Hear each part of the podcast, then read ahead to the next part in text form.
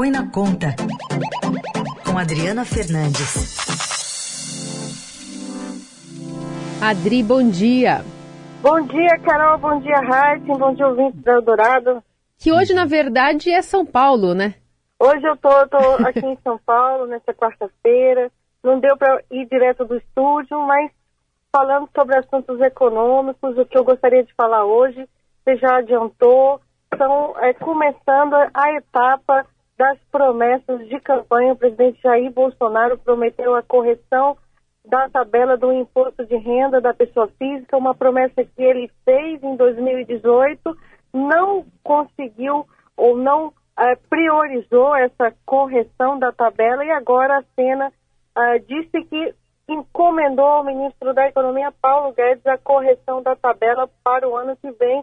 Essa, esse é um tema é, que a, ele procura atrair a classe, sobretudo os trabalhadores da classe média, que estão desde 2015 sem a correção da tabela. Eu sempre coloco aqui na rádio que a falta de correção retira a renda uh, dos trabalhadores, sobretudo os que têm uh, o imposto uh, pago diretamente na fonte, no olerite. É, aqui em Brasília, aqui em São Paulo fala olerite, lá em Brasília é contra-cheque.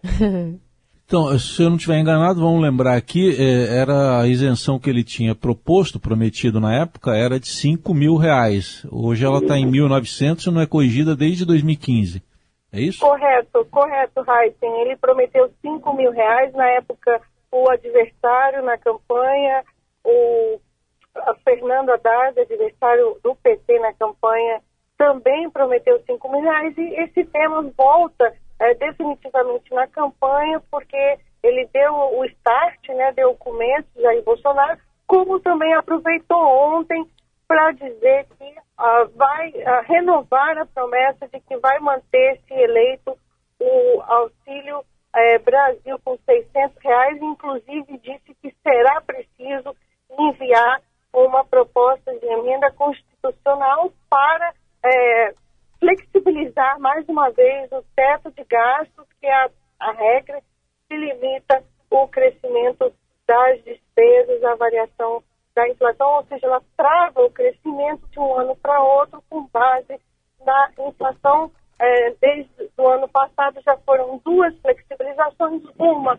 para é, postergar pagamentos de precatórios, que são sentenças judiciais já ah, decididas pela justiça, pela justiça contra o governo, ele postergou, pedalou, né, que a gente é um termo muito usado, é, para frente uma parte do pagamento dos precatórios, depois, é, nesse ano, foi uma nova, um novo furo no teto para garantir justamente o aumento dos auxílios uh, sociais, não só o Auxílio Brasil, o aumento do Vale Gás e também uh, o auxílio para os, o diesel, né, para os motoristas e uh, de táxis e também caminhoneiros.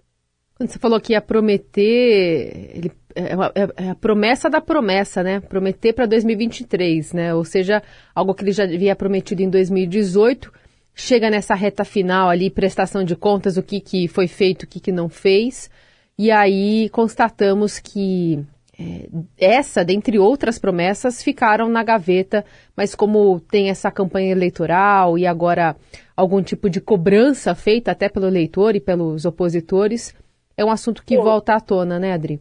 Volta à tona, é, Carol, por uma razão de que o presidente ele gosta de se gabar, o ministro Paulo Guedes também, de que houve uma, um aumento muito elevado da arrecadação. Uhum. Bolsonaro ontem citou 300 bilhões de reais, estou falando bilhões de reais, e mesmo com esse aumento, ele preferiu, assinou para reduzir outros tributos, foi uma decisão de política econômica, junto com política aí eleitoral, e o, o, a correção da tabela foi ficando. Ele não conseguiu é, aprovar um projeto, concluir a votação de um projeto que reforma o imposto de renda, não só da pessoa física, como do imposto de, da pessoa jurídica. Foi aprovada na Câmara, previu uma correção para da tabela do, do limite de injeção para 2.500 é, reais, estamos, como o Heisen falou, em 1.900, e esse projeto ficou, acabou congelado e o governo não priorizou isso, não colocou a sua força para aprovar esse projeto. Foram outras prioridades, entre elas emendas parlamentares, né, mais, mais recursos para emendas parlamentares, sobretudo as emendas de do orçamento, do chamado orçamento secreto, que não há transparência é, de quem está recebendo essas emendas, foram mais de 16 bilhões de reais ah, voltados, direcionados para essas emendas. O presidente falou que já combinou com o ministro Paulo Guedes, então isso quer dizer que o ministro fica se Bolsonaro for reeleito? Olha, essa sinalização, Heisen, é o que a gente tá, ouve agora, mas tem muita água para rolar. O filho do presidente Jair Bolsonaro, o senador Flávio Bolsonaro, é, no evento do PL, o evento partido do presidente Jair Bolsonaro, ele falou que ele deu uma declaração, Flávio Bolsonaro, que se dependesse do presidente, é, Guedes, Paulo Guedes, continua no governo em 2023. É claro, eles falam é, e, e tentam é, mostrar confiança de que será eleito é, nas eleições de outubro.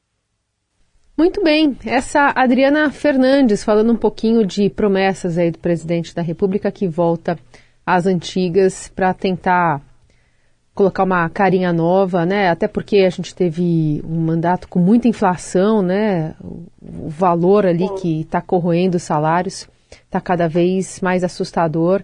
E em ano eleitoral, com essas promessas aí voltando à roda, aparentemente o, o presidente quer dar uma, uma justificativa, pelo menos, para os seus apoiadores. Carol, é, se me permite, os outros candidatos vão acabar. É, você pode esperar, é, hum. falando também da correção, esse é um tema bastante sensível para os trabalhadores, porque, como eu disse, tira renda, né? Sim. É, se não há correção, é, a inflação, como está forte, acaba é, retirando é, uma parte maior do seu salário. Eu acredito que o Lula, ex-presidente Lula, que lidera as pesquisas, vai também se posicionar em relação a esse ponto. Sim. Só que vai ser difícil todo mundo é explicar de onde vai sair o dinheiro, né? Pois é. É são, é, são prioridades que. É, mas é bom que, que, que, que, fique claro, né? Sim. É, que essas promessas também sejam cobradas depois. Adri, obrigada, viu? A gente volta a se falar na sexta. Até sexta, Raíssa, Carol Tchau. e ouvintes da Jornada.